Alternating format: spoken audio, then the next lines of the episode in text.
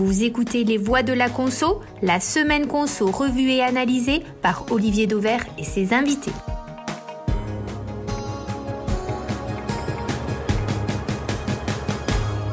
Bonjour à tous, aujourd'hui nos trois voix de la conso sont Philippe Gutzmann, plus de 20 ans d'Auchan au compteur et à présent consultant avec un prisme marqué sur la nouvelle consommation. David Garbous, qui lui a plus de 20 ans, mais de marketing, au compteur chez Le Sieur et Fleury Michon, et qui accompagne aujourd'hui les entreprises en quête de transformation positive. Et enfin, Xavier Terlet, du cabinet Protéines XTC, notre renifleur de tendance et d'innovation en France et dans le monde. Ensemble, comme chaque semaine, nous allons décortiquer la conso et une fois n'est pas coutume, parler davantage de produits que de distribution. Premier sujet donc que je soumettrai à nos voix de la conso, la folie végétale qui s'empare de toutes les marques ou presque. Deuxième sujet, nous décortiquerons le palmarès annuel de l'innovation puisque même si l'année n'est pas encore achevée, nous savons déjà que Ferrero aura encore remporté le trophée du meilleur lancement avec Kinder Cards. Et puis enfin Danone. Danone à la une de l'actualité cette semaine suite à l'annonce d'un plan social. Les voix de la conso numéro 5. C'est parti. Premier sujet que je propose donc à nos voix de la conso, la folie végétale, ou dit autrement, le végétal est-il l'avenir de l'alimentation? Alors vous avez forcément vu ces marques hein, qui passent en mode végétal, Danette, Belle, Magnum, et il y en a tellement d'autres que je ne peux pas les lister.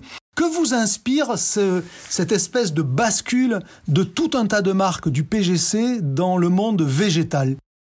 Philippe, je sais que vous avez euh, des doutes sur euh, ce que font les marques ou à tout le moins des interrogations. Euh, en tout cas, j'ai pas de doute sur le fait que la consommation évolue vers le végétal, mais sans doute que, Xavier et David auront un, regard encore plus acéré que le mien.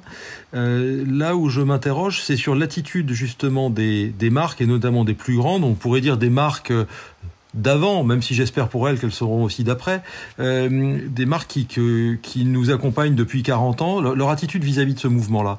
C'est-à-dire que on a le sentiment que dans ce mouvement végétal, on essaye de faire les mêmes produits qu'avant avec les ingrédients de demain. Alors que je pense que là, le vrai sujet, ce serait d'arriver à inventer réellement les produits de demain avec pour moi euh, un socle de valeur qui me semble absolument fondamental, qu'on voit partout par ailleurs, qui est celui de la transparence, de la simplicité des produits, de la réduction du nombre d'ingrédients. Or, faire les produits d'avant avec les ingrédients de demain suppose des technologies, des additifs, des trucs dans tous les sens euh, qui, qui éloignent en fait le produit des attentes, enfin du socle qui me semble être celui euh, des attentes des consommateurs. Et là, je pense qu'il y a un hiatus. Il y a une espèce voilà de hiatus originel dans la manière dont ces grandes marques s'y prennent pour se végétaliser. Xavier? Ouais, je crois que je crois qu'il ce qu'il faut regarder, c'est euh, quand on voit l'état du marché. Alors c'est vrai que le végétal, on nous en parle depuis euh, depuis des années. Hein, euh, les 5 fruits et légumes par jour, etc. On connaît ce discours-là depuis très longtemps. On a eu le végétal qui est arrivé, notamment au départ par à, destination de, de, de militants. Il faut se souvenir que ces produits au départ, c'était plutôt des végétariens militants qui étaient qui étaient qui achetaient ce type de produits.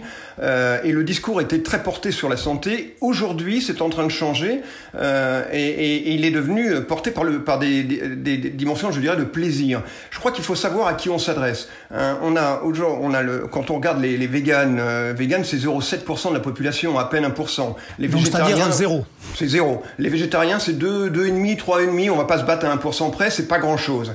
Euh, là aujourd'hui, on s'intéresse à qui? On s'intéresse à ce que les, gens du marketing qui aiment bien les mots compliqués parlent de flexitariens, c'est-à-dire des gens qui euh, augmentent la part du végétal par rapport à la part de produits carnés ou de produits poissons, par exemple. Donc c'est et ces gens-là, ben c'est 40% de la population 30 à 40% de la population, et ces gens-là, ils marchent pas à la santé, ils marchent au plaisir. C'est des gens, on mange avant tout pour se faire plaisir.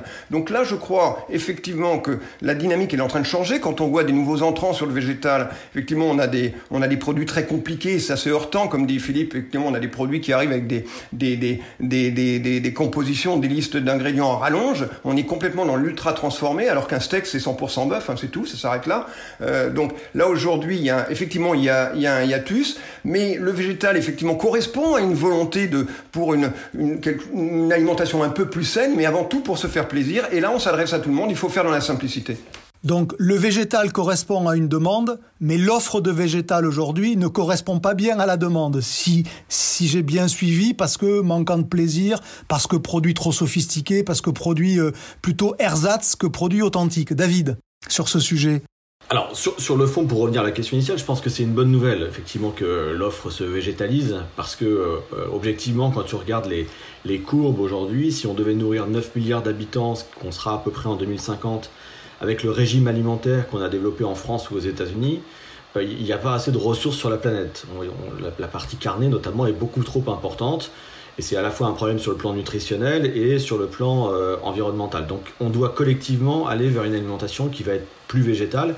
Et ce que disent les nutritionnistes comme les environnementalistes d'ailleurs, c'est que euh, dans l'assiette française, il faut, il faut quasiment inverser les proportions remplacer ce qui est aujourd'hui le cœur du repas, la protéine, la viande, par l'équivalent en euh, produits végétaux, en légumes, et puis avoir la viande en topping, plus euh, comme un accompagnement, ce qu'on trouve d'ailleurs dans les cultures africaines ou, asiatiques, hein, où euh, vous avez des, bases de légumes extrêmement fortes, et puis de, la viande snackée qui vient en toute petite quantité sur le dessus.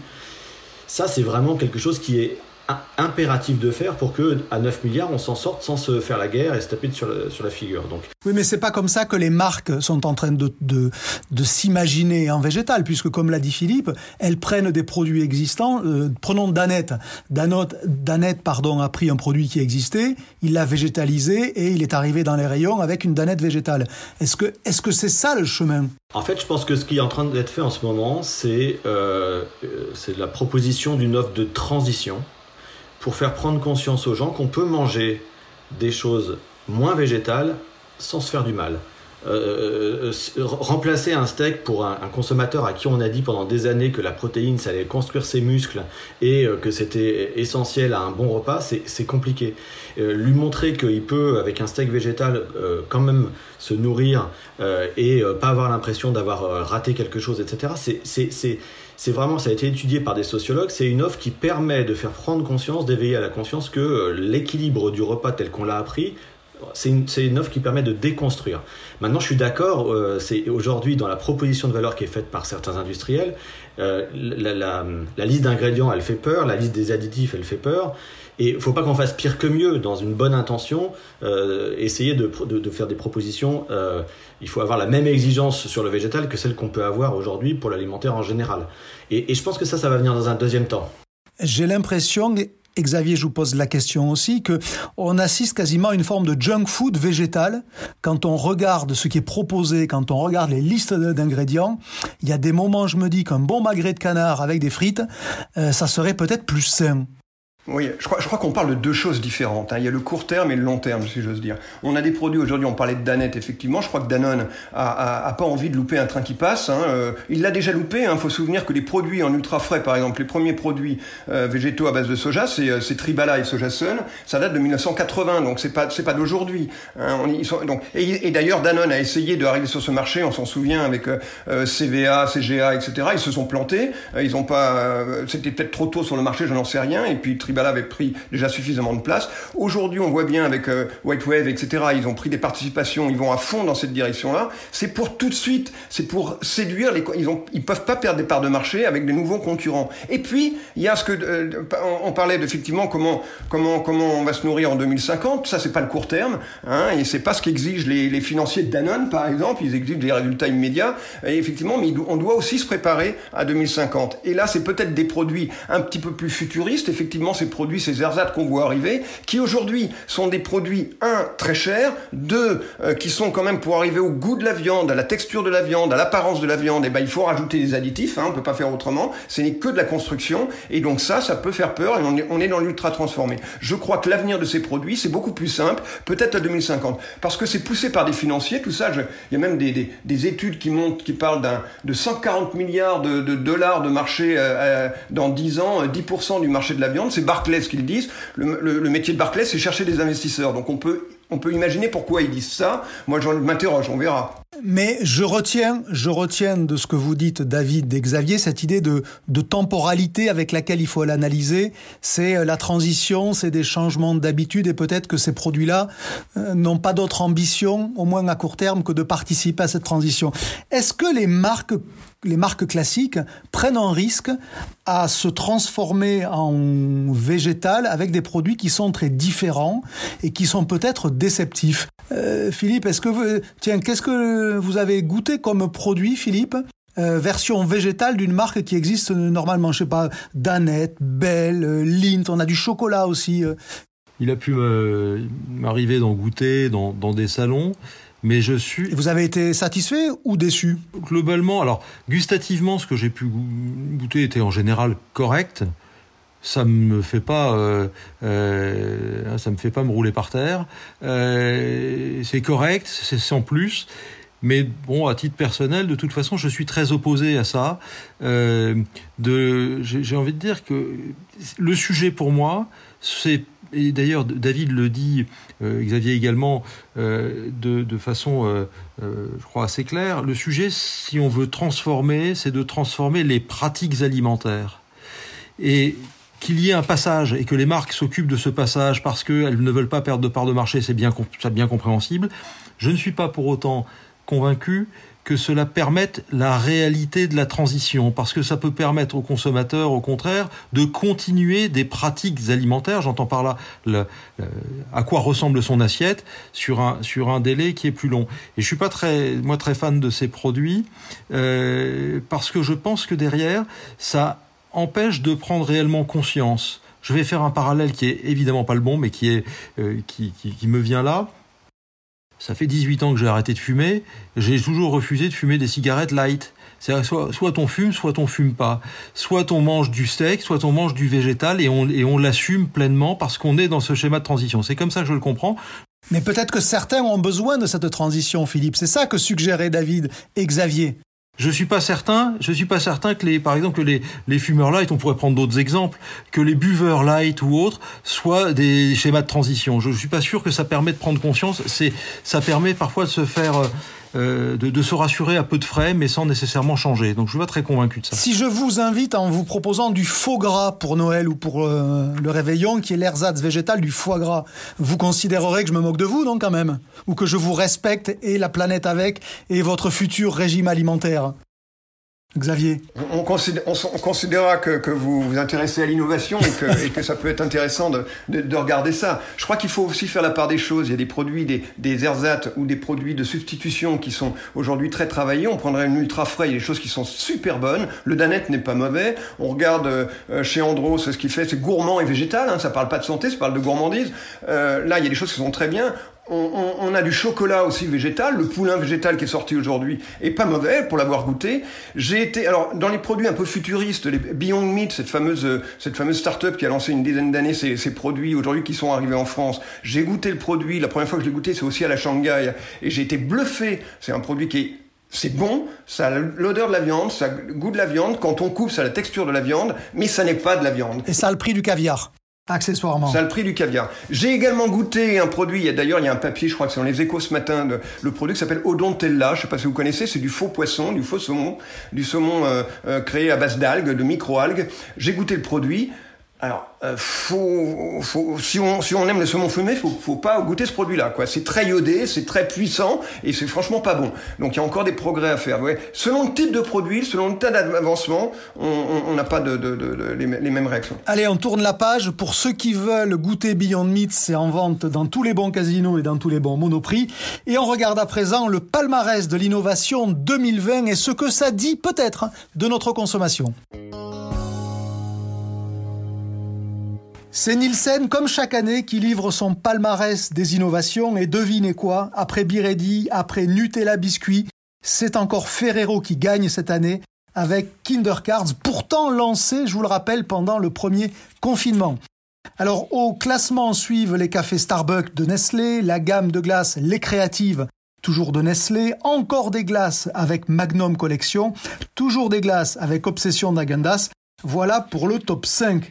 Est-ce qu'il n'y a pas une formidable contradiction entre ce que les Français euh, disent de leur alimentation, ce qu'ils font même quand on les voit en rayon en train de youcater, et puis de voir que finalement, ben, pour gagner, il faut être gras et sucré. Xavier, je parle pas de vous, évidemment, je parle des, du top 5 de l'innovation. Merci, oui.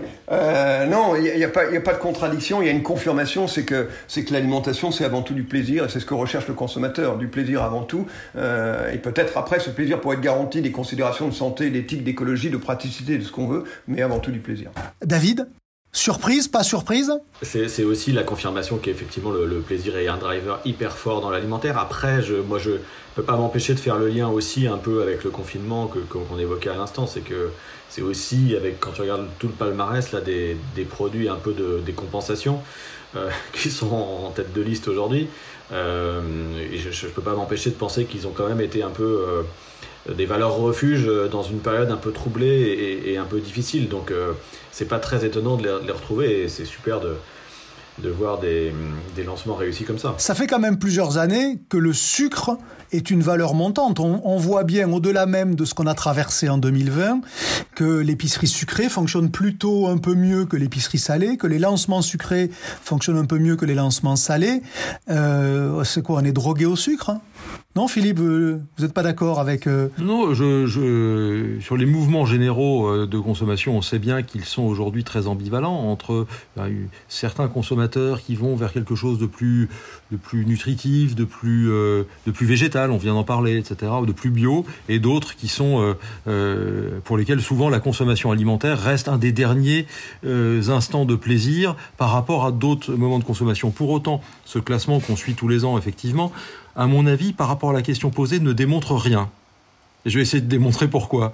Ne démontre rien pour une raison simple, c'est que on, se le dit tous euh, autour de cette table et de façon plus générale, on est dans une période où la consommation se fragmente de plus en plus, avec des chapelles différentes. Or, par nature, tous les fragments qui se détachent du corps mainstream de la consommation sont différents les uns des autres.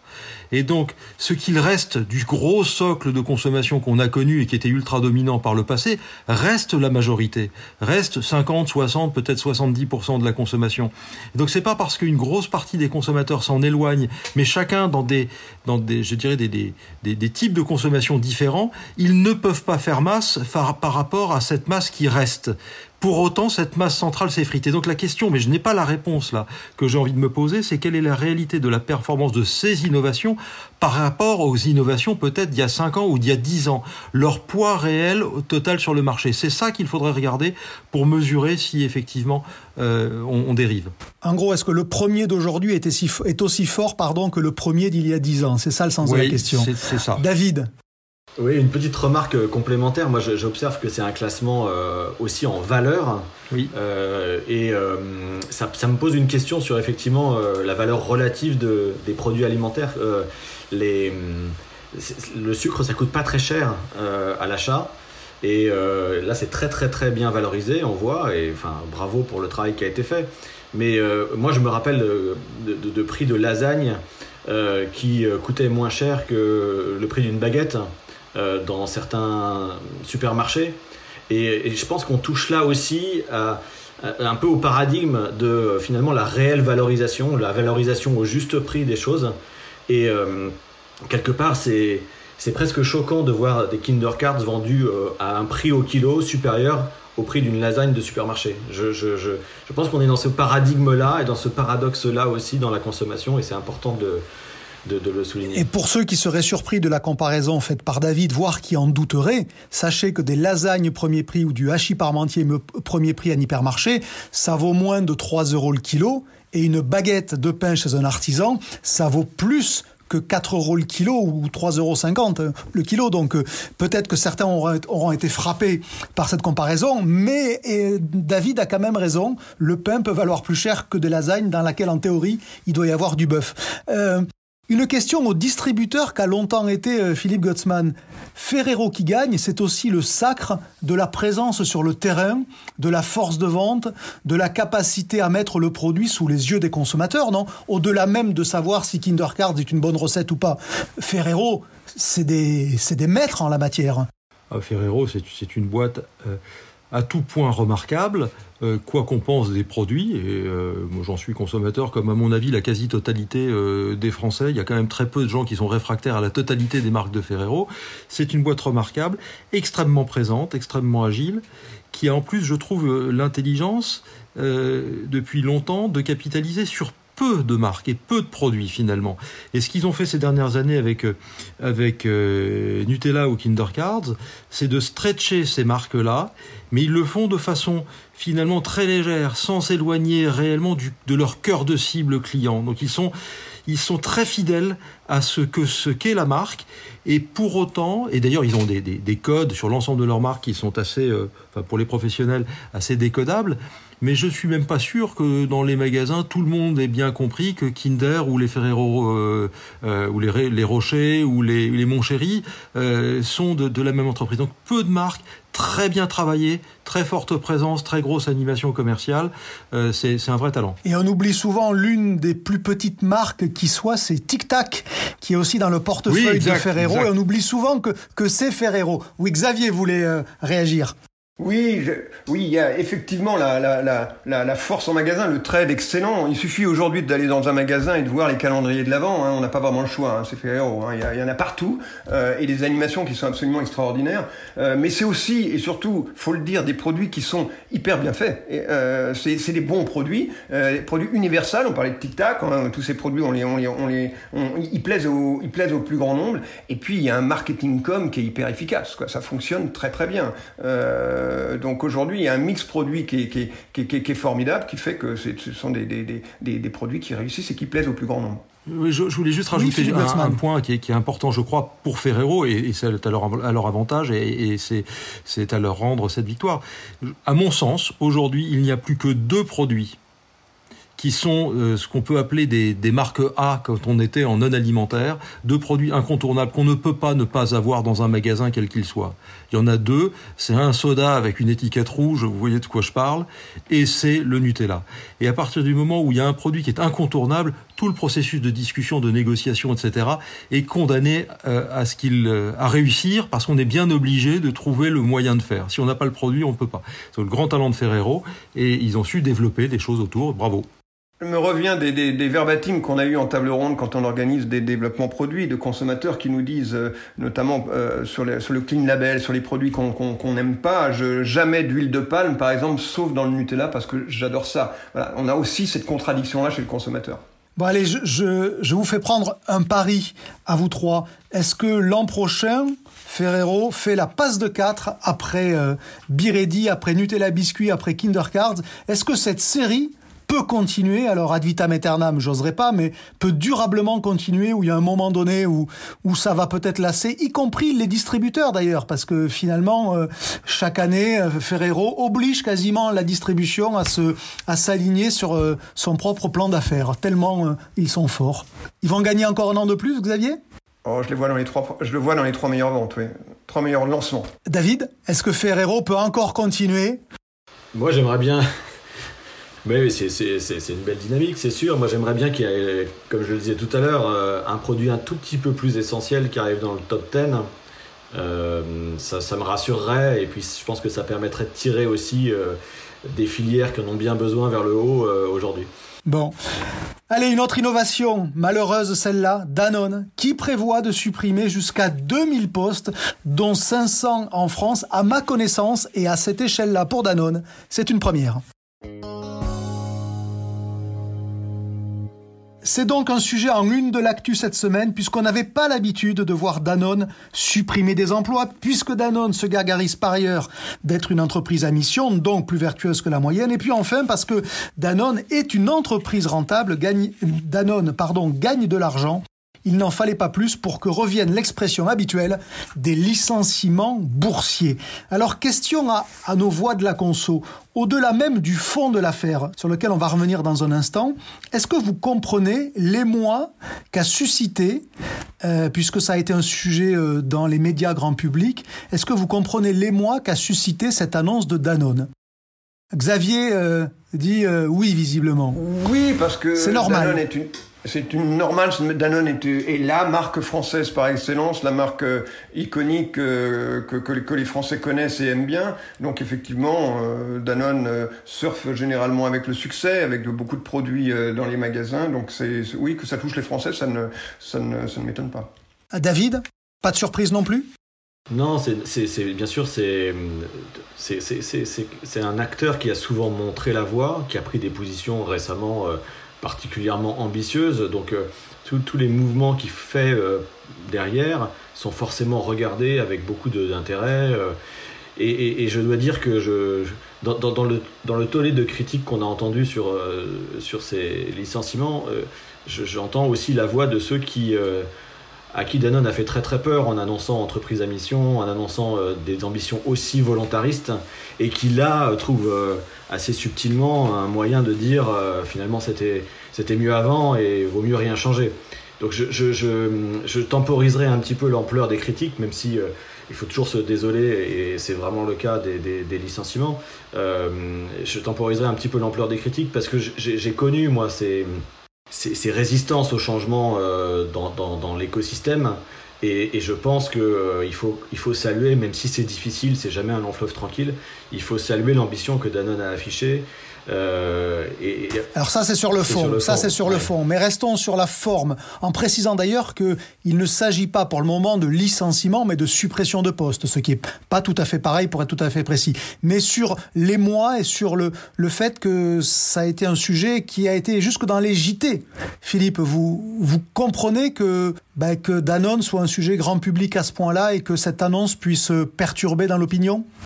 Bien entendu, d'abord parce que euh, bon, l'opinion en général est chauffée à bloc en ce moment sur ces sujets-là en général. Euh, ça c'est un premier point et, la sphère politico-journaliste euh, observe ça de très près. Donc premier point c'est normal. Deuxième point, Xavier le souligne, c'est une grande entreprise emblématique et donc c'est un thermomètre finalement de la situation générale et c'est normal qu'on s'en préoccupe. Le troisième élément, il, est, il tient à ce que vient d'évoquer David. Euh, qui est pas tant euh, l'événement en lui-même, qui est important, mais qui, euh, je dirais, le, le est commun également à d'autres d'autres entreprises. le point qui me paraît déterminant, c'est que la communication de Danone depuis quelques années est orientée très fortement un, sur un angle social, euh, avec des discours très engagés, et donc la, je dirais la sphère, encore une fois politico-médiatique, mais comme le grand public, voit un hiatus là-dedans. Moi, ce que je crois, euh, c'est que Danone ne méritait ni tant d'éloges avant, euh, ni tant d'indignité aujourd'hui. Et je pense que là, il y a, un sujet en fait de communication, de posture de communication autour du projet de fond qui, je rejoins David, est pour moi tout à fait bon euh, et intéressant.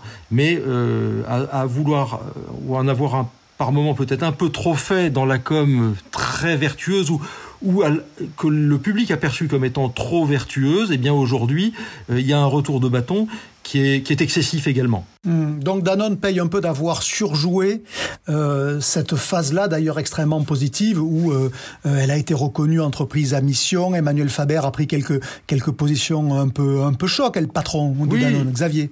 Oui, je, bah, bah, je, crois qu'effectivement, euh, euh, je qu'être une entreprise à mission, c'est formidable, c'est très bien accueilli si, si, si, les résultats sont là. À un moment donné, les financiers, les investisseurs, ce qu'ils regardent, c'est la ligne du bas, et si ça pose question, on se pose la question. C'est malheureux euh, c'est ce que je reviens sur ce que disait euh, David tout à l'heure. Effectivement, c'est c'est pas forcément facile, c'est pas c'est pas un, long fleuve tranquille que que de développer des valeurs positives, éthiques, citoyennes pour l'avenir euh, quand on attend des résultats immédiats.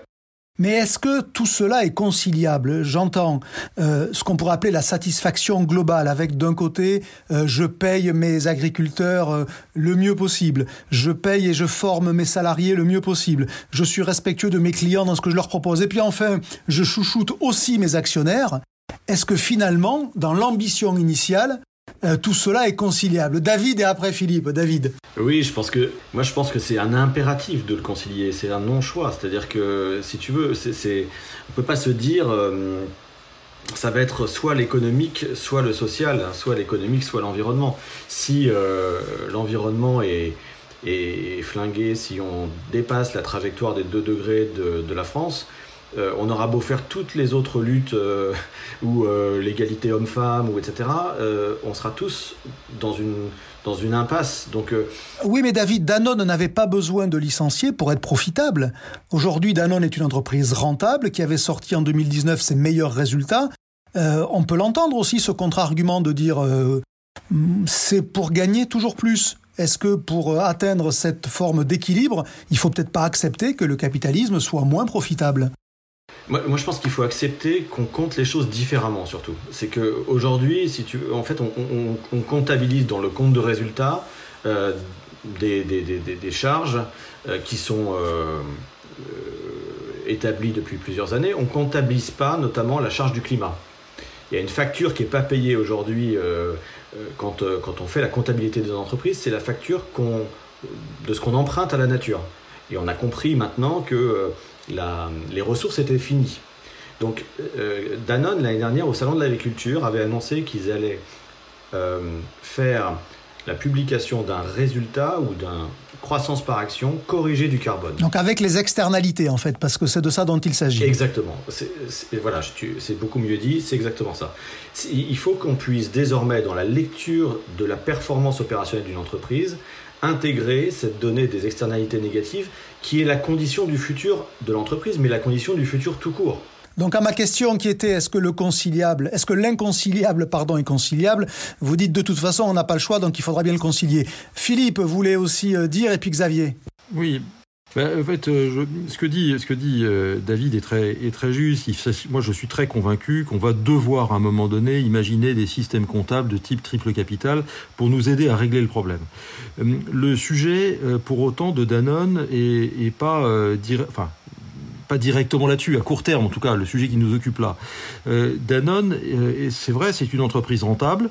Euh, et même assez nettement rentable, et on se dit, bah, tiens, ils en veulent encore plus, ou toujours plus. Il faut se rappeler que Danone, et, pour le coup, Emmanuel Faber l'a plutôt bien expliqué lundi, mardi, est une entreprise dont l'actionnariat, depuis très longtemps, est instable. C'est une entreprise, ça fait au moins 20 ans que je suis dans ce métier, et qu'on sait que Danone est une entreprise opéable. La seule condition de son indépendance, et donc de mener les combats qu'elle veut mener, c'est d'être rentable, d'assurer à ses investisseurs des niveaux de rentabilité suffisants. Donc, c'est pour ça que c'est non seulement compatible, mais c'est absolument nécessaire. La rentabilité forte d'une entreprise comme Danone est la nécessité sine qua non de la réalisation de ses objectifs.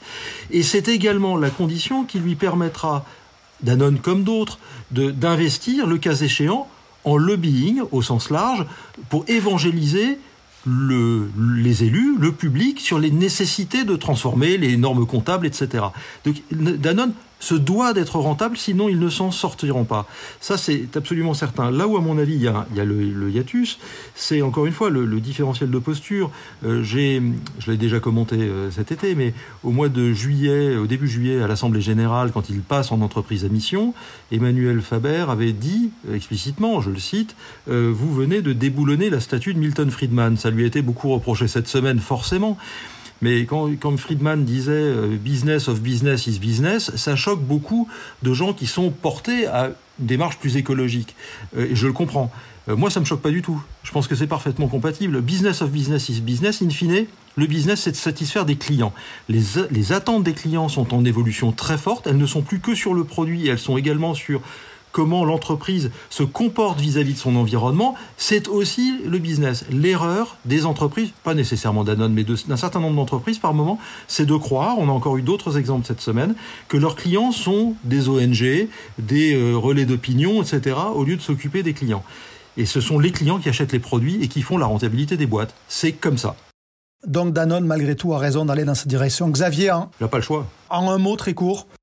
En un mot, je dirais oui, effectivement, c'est conciliable, hein, c'est un impératif, il faut y aller, mais tout est question de court terme et de long terme et d'attente des, interlocuteurs. Et je dirais que euh, l'annonce de Danone cette semaine, euh, effectivement, c'est suppression d'emploi, faut pas l'oublier, c'est lié à, un changement de stratégie. Hein. il y avait une, organisation qui était plutôt par métier, hein, les lots, euh, l'ultra frais, l'alimentation infantile, et aujourd'hui on se ressent parce qu'il faut régionaliser, plus par une direction régionale, qui fait qu'il y a des mouvements qui expliquent ces suppressions d'emplois.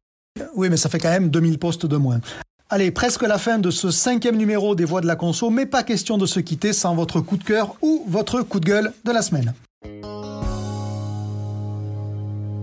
Et pour rester sur le fil rouge très produit de cet épisode, j'ai demandé à nos voix de la conso de feuilleter le hors-série innovation de linéaire et de pointer un produit en particulier, alors soit en positif, soit en négatif, chacun sa liberté.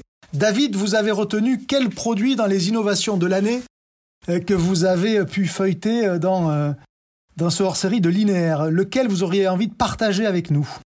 Eh ben, en clin d'œil à ce qu'on a dit en début d'émission, j'ai choisi un produit plutôt salé que sucré et j'ai choisi un produit dont je connais la, difficulté de conception, c'est le jambon zéro nitrite de Super U, de l'enseigne U, qui a eu le courage de sortir un jambon radicalement différent de, de ceux qui existent dans, ces linéaires par ailleurs, euh, sans aucun nitrite, avec une couleur différente, une date limite de consommation beaucoup plus courte. Et je trouve que c'est un, mouvement très emblématique de finalement euh, la direction dans laquelle on doit aller en termes de consommation. Consommer mieux, manger mieux, ben, ça passe effectivement euh, notamment par le renoncement à certaines choses qu'on considérait comme acquises euh, et euh, l'ultra fraîcheur des produits, euh, la, qualité de la matière première, la rémunération des éleveurs, tout ça, c'est des choses qui sont des sujets de société aujourd'hui et qui garantiront un futur. Sans compter, David, que ça vous rappelle forcément des souvenirs. Exactement. Xavier, votre, votre produit plus ou votre produit moins? Ah non, moi c'est un produit plus, mais je suis désolé, j'ai pas cherché dans le dans, linéaire parce que des, produits j'en ai beaucoup. C'est pas grave. Etc. Et puis j'ai surtout euh, remis les, les, les, les, prix innovation du CIAL 2020. Le CIAL 2020 n'a pas eu lieu, mais le CIAL Innovation a, a, eu lieu. Donc on a eu beaucoup beaucoup de, de, de, de produits présentés. Et celui que j'ai choisi, c'est celui qui a le prix, à qui j'ai remis le prix des produits frais. Alors c'est un, un, produit qui est issu d'une PME, PME du nord de la France, euh, qui s'appelle la pâtisserie euh, des Flandres et qui a lancé un, des mini gaufres apéritifs fourrés au maroilles. Alors c'est un produit frais. Hein, c'est un produit frais, il suffit de le réchauffer 5 minutes euh, au four, c'est une tuerie, tellement c'est bon. Et donc j'ai goûté le produit, un produit salé, superbe produit, une vraie réalisation, c'est une PME française, fallait souligner. En apparence, un produit sucré, en réalité un produit salé. Bon, on demandera qu'ils en envoient euh, une palette à Philippe Gottsman, dont je sais qu'il est forcément euh, aficionados de la, de la pâtisserie des Flandres. Philippe, vous avez euh, choisi, retenu quel produit?